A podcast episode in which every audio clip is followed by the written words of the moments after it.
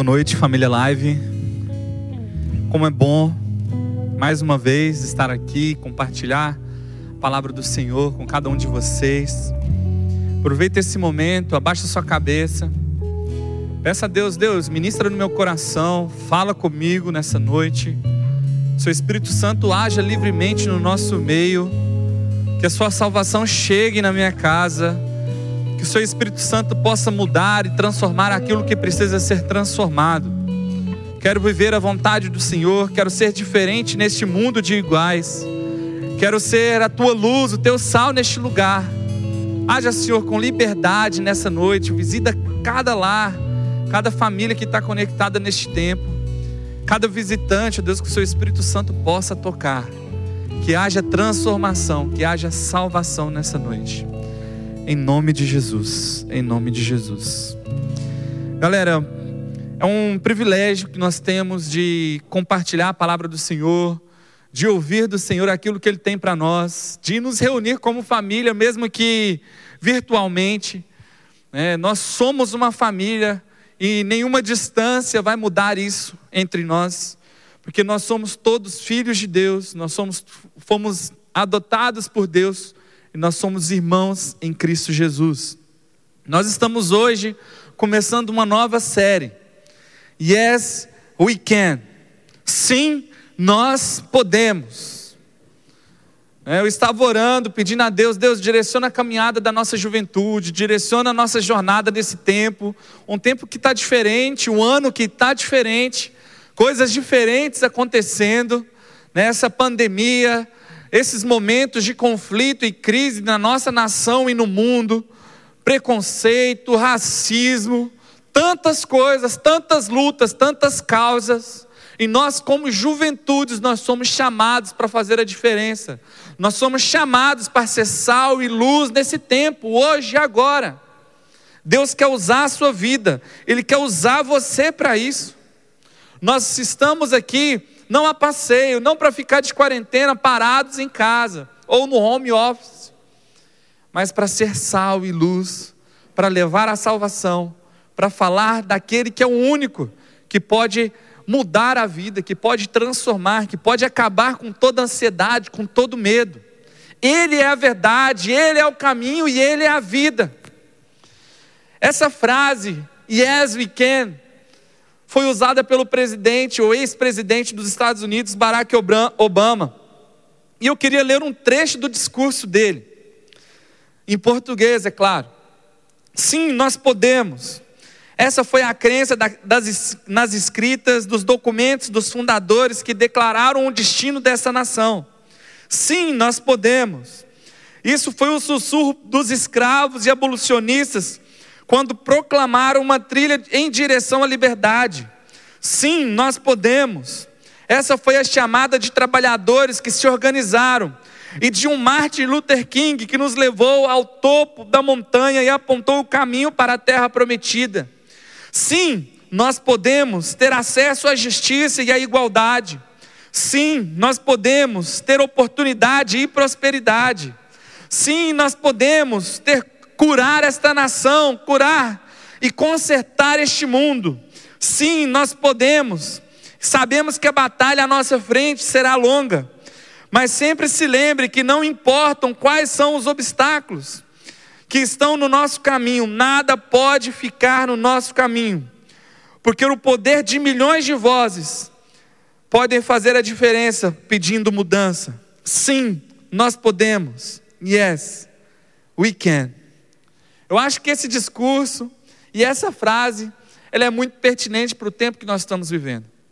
Um tempo de pandemia, né, um tempo de crise, um tempo de tantas lutas, um, um tempo onde causas e tantas diferenças no nosso meio, na sociedade, crises, né, tantas lutas que nós estamos travando nesse tempo e vozes estão se levantando ao nosso redor. E tudo isso tem a ver com esse discurso e com essa frase. E eu quero dizer que sim, nós podemos, juntos, como uma família, como discípulos de Jesus, fazer diferença nesse mundo.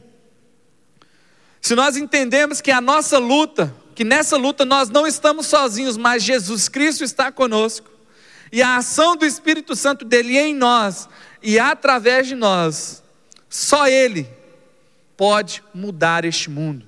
Só Ele pode mudar a situação, só Ele pode mudar o coração, só Ele pode transformar famílias, restaurar lares, mudar vidas, só Ele, só Jesus Cristo.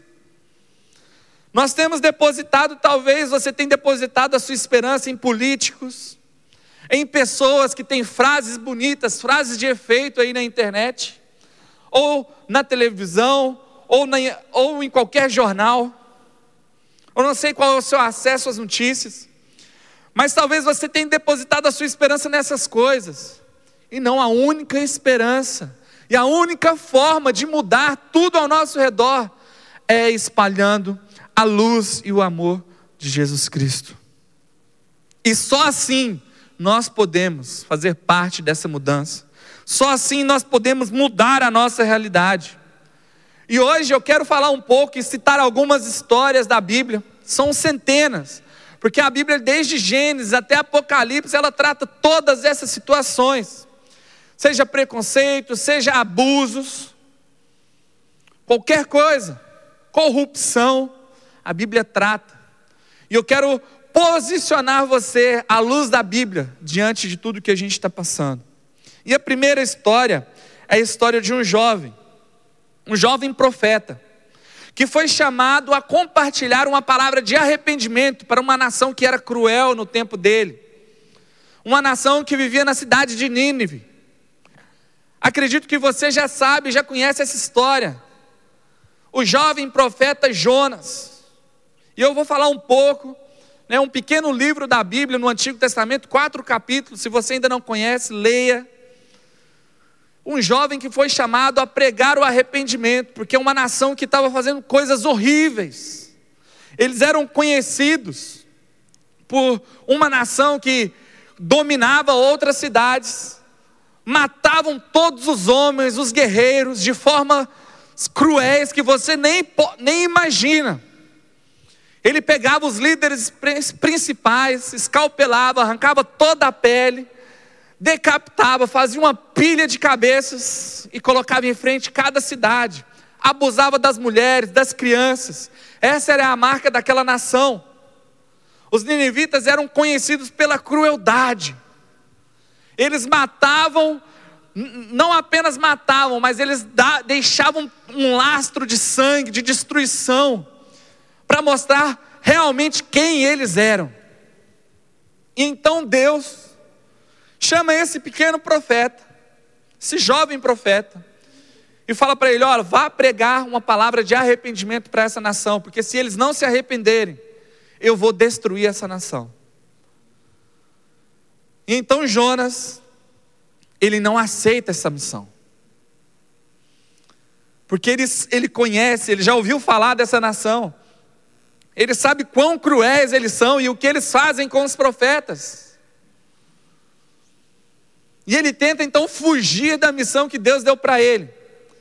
Né? E na história você vai, é, vai ver que ele entra num barco em outra direção, e aí vem o mar fica revolto, e aí as pessoas começam a jogar as coisas, e ele fala: O problema sou eu, enquanto eu estiver nesse barco aqui, as coisas não vão melhorar.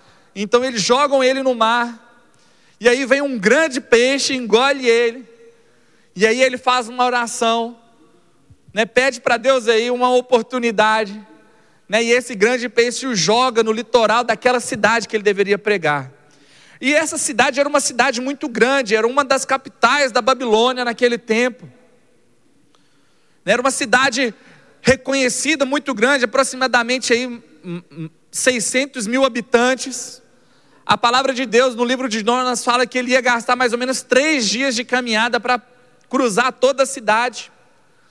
E ele foi, ele obedeceu depois de o peixe jogá-lo ali naquele litoral. E aí ele começou a pregar sobre o arrependimento. Arrependam-se, porque senão Deus vai destruir vocês. Sabe aquela má vontade? E ele saiu falando, não falava mais nada, só isso, falava: arrependam-se, senão Deus vai destruir vocês.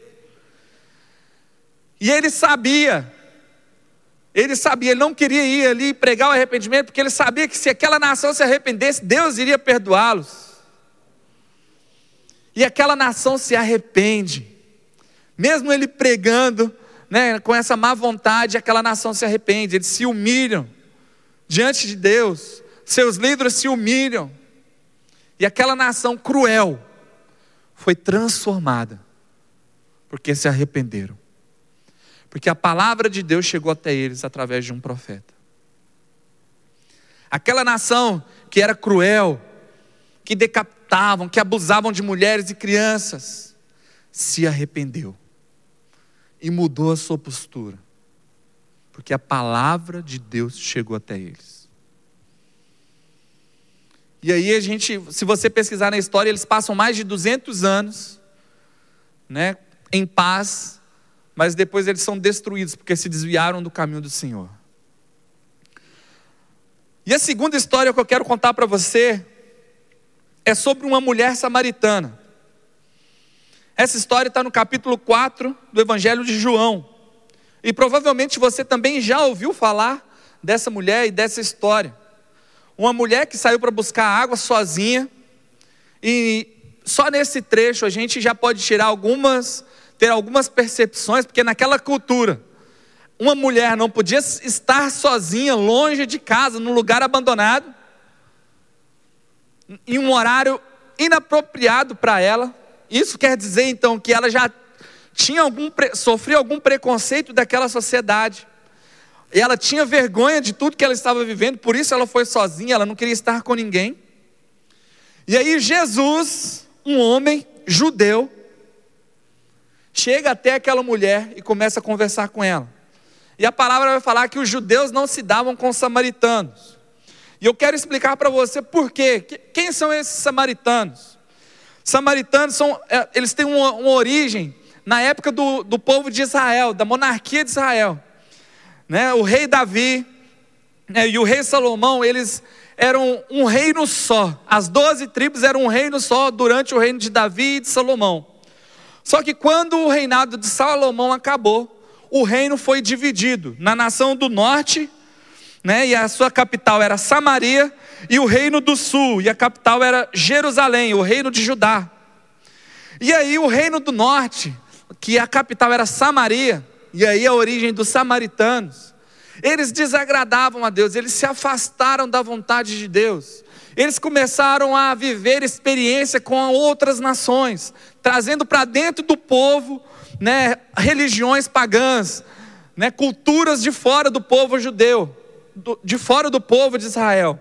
E por isso os judeus não se davam com os samaritanos. Os judeus nem consideravam os samaritanos irmãos. Era uma nação pagã. E olha só as barreiras culturais que Jesus estava quebrando naquele momento. Primeiro, ao se direcionar num diálogo com um samaritano. E em segundo, com uma mulher. Um homem não podia naquele tempo falar com uma mulher sozinha. Ainda mais sendo samaritana. Mas Jesus mostra que o mais importante é levar a água da vida, é levar a salvação, é a transformação de vida. Ele quebra as leis culturais daquele tempo para mostrar o que era importante de verdade. E ele começa a conversar com aquela mulher. E aquela mulher começa a conversar com ele, e ele fala assim: Olha, você é casada? Aí ela titubeia, dá uma esquivada.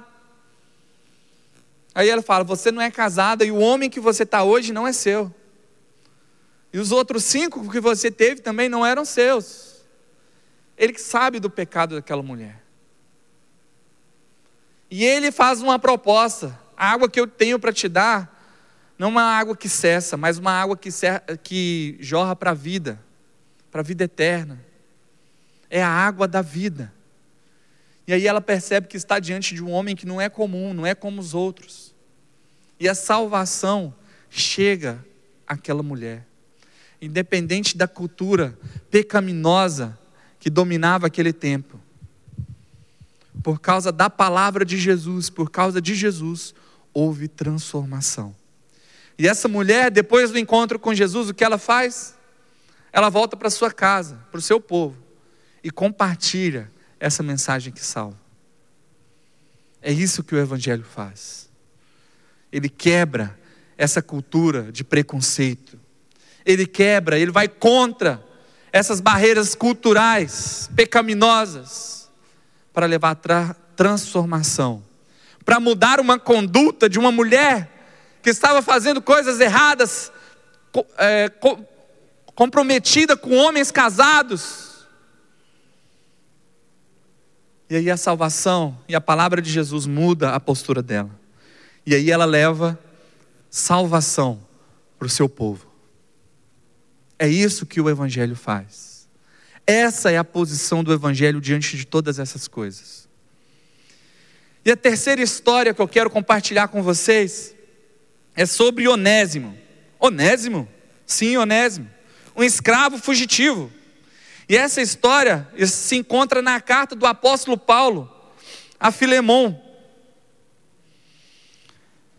Lá em Filemão, no capítulo 1, do verso 15 e verso 16, diz assim: Talvez ele tenha sido separado de você por algum tempo, para que você tivesse de volta para sempre, o tivesse de volta para sempre, mas não como escravo, mas acima de escravo, como irmão amado. Para mim, ele é um irmão muito amado, e ainda mais para você, tanto como pessoa quanto um cristão. O apóstolo Paulo está escrevendo para Filemão dizendo o seguinte: Olha, eu estou enviando o Onésimo de volta. Ele era um companheiro na minha missão. Mas eu sei que ele fugiu. Eu sei que ele foi embora, ele estava sendo explorado aí. Ele era escravo. Mas agora eu conheço você, Filemão. Sei que você se converteu ao cristianismo. Ele não usa essas palavras, mas ele fala: você agora está com Cristo Jesus. E a gente entende que quando Jesus Cristo chega, há transformação. E aí ele fala que agora Onésimo está retornando não mais como escravo, mas como um irmão para você. E se você ler essa carta, é apenas um capítulo. A gente vai entender as recomendações do apóstolo Paulo, recomendando Onésimo para Filemão, falando que agora ele é nosso irmão, ele é seu irmão, ele é meu irmão. E ele veio para fazer diferença junto com você em onde você está não vai ser mais essa relação de exploração. É isso que o Evangelho faz. É isso que a palavra de Deus faz. Ele acaba com essa cultura do pecado, com essa cultura de exploração, com essa cultura de racismo, com essa cultura de abusos, de corrupção. Eu poderia citar aqui várias e centenas de histórias bíblicas. Um cobrador de impostos corrupto, que ao receber Jesus, se arrepende e devolve aquilo que ele tirou das pessoas e muito mais. Um cara que perseguia os cristãos, que queria prendê-los e matá-los, e agora é um, é um missionário, um dos maiores, o apóstolo Paulo. Simples pescadores tiveram as vidas transformadas imperadores, líderes, nações foram transformadas. No Antigo Testamento é perceptível quando a nação está andando conforme a vontade de Deus, eles prosperam. Todos naquela nação são felizes, todos naquela nação prosperam. Mas quando há corrupção, quando há pecado, aquela nação sofre, as famílias sofrem. Ah, pastor, a igreja tem que se posicionar. A igreja já se posicionou desde Gênesis. A igreja já tem a sua posição ao lado de Cristo Jesus, a favor da vida, a favor do amor, a favor de servir as pessoas, sem olhar a cor, sem olhar o status social sem olhar a quantidade de dinheiro que ela tem na conta bancária. Esse é o olhar de Cristo. Sem olhar para aquelas pessoas que são corruptas, levando uma palavra de arrependimento para eles, onde o seu amor quebra todas as barreiras da sociedade e é capaz de transformar aquelas vidas ninivitas, pessoas cruéis. Ele é o caminho, Ele é a verdade, Ele é a vida. Onde há o amor de Deus, é capaz de acabar com todas as barreiras de uma sociedade machista e levar a salvação e a, e a transformação de uma mulher samaritana, acabar com todos os preconceitos. Onde o seu amor foi capaz de acabar com uma relação de exploração e tomar to, tornar todos nós servos uns dos outros. Não existe mais ninguém um maior do que o outro, todos nós somos servos. Todos nós.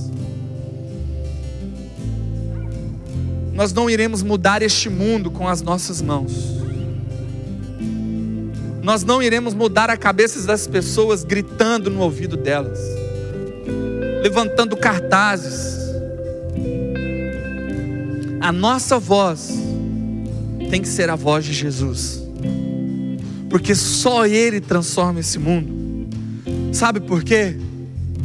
Em Efésios 6, no verso 12: Pois a nossa luta não é contra pessoas, mas contra poderes e autoridades, contra dominadores deste mundo das trevas, contra as forças espirituais do mal nas, nas regiões celestiais.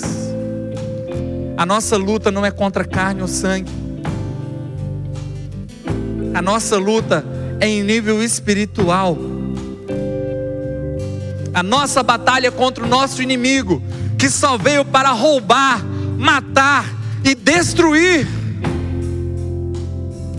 Sabe, quer levantar uma bandeira? Levanta a bandeira de Jesus. Você está indignado com tudo que de errado que está acontecendo ao seu redor? Leve o amor de Jesus. Você está consternado em olhar para o lado e ver pessoas que estão morrendo.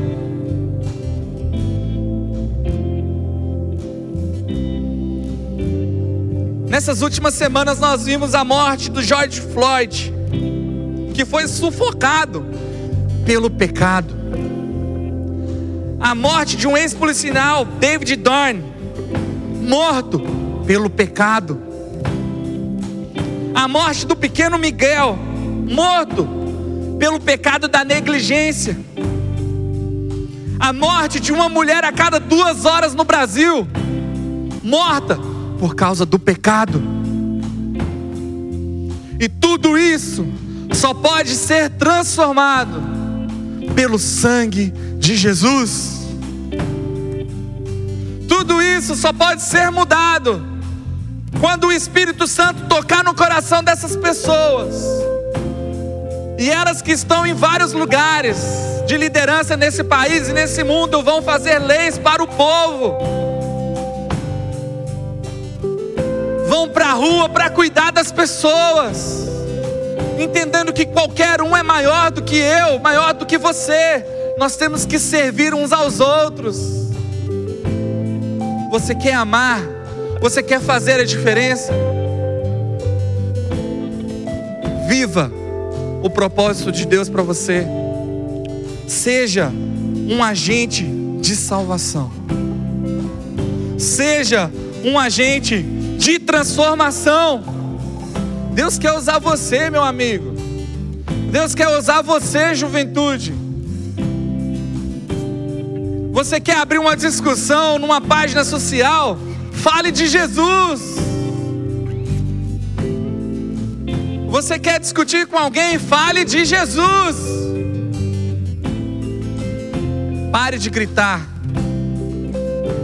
e ame as pessoas.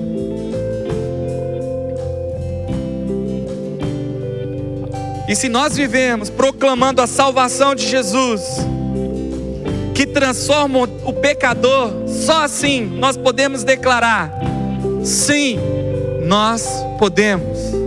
Yes, we can. Pois quando o mundo cai ao meu redor, teus braços me seguram.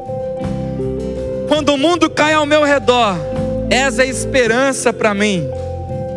Quando o mundo cai ao meu redor e as forças se vão, eu encontro abrigo em ti. Segura-me, segura a minha mão.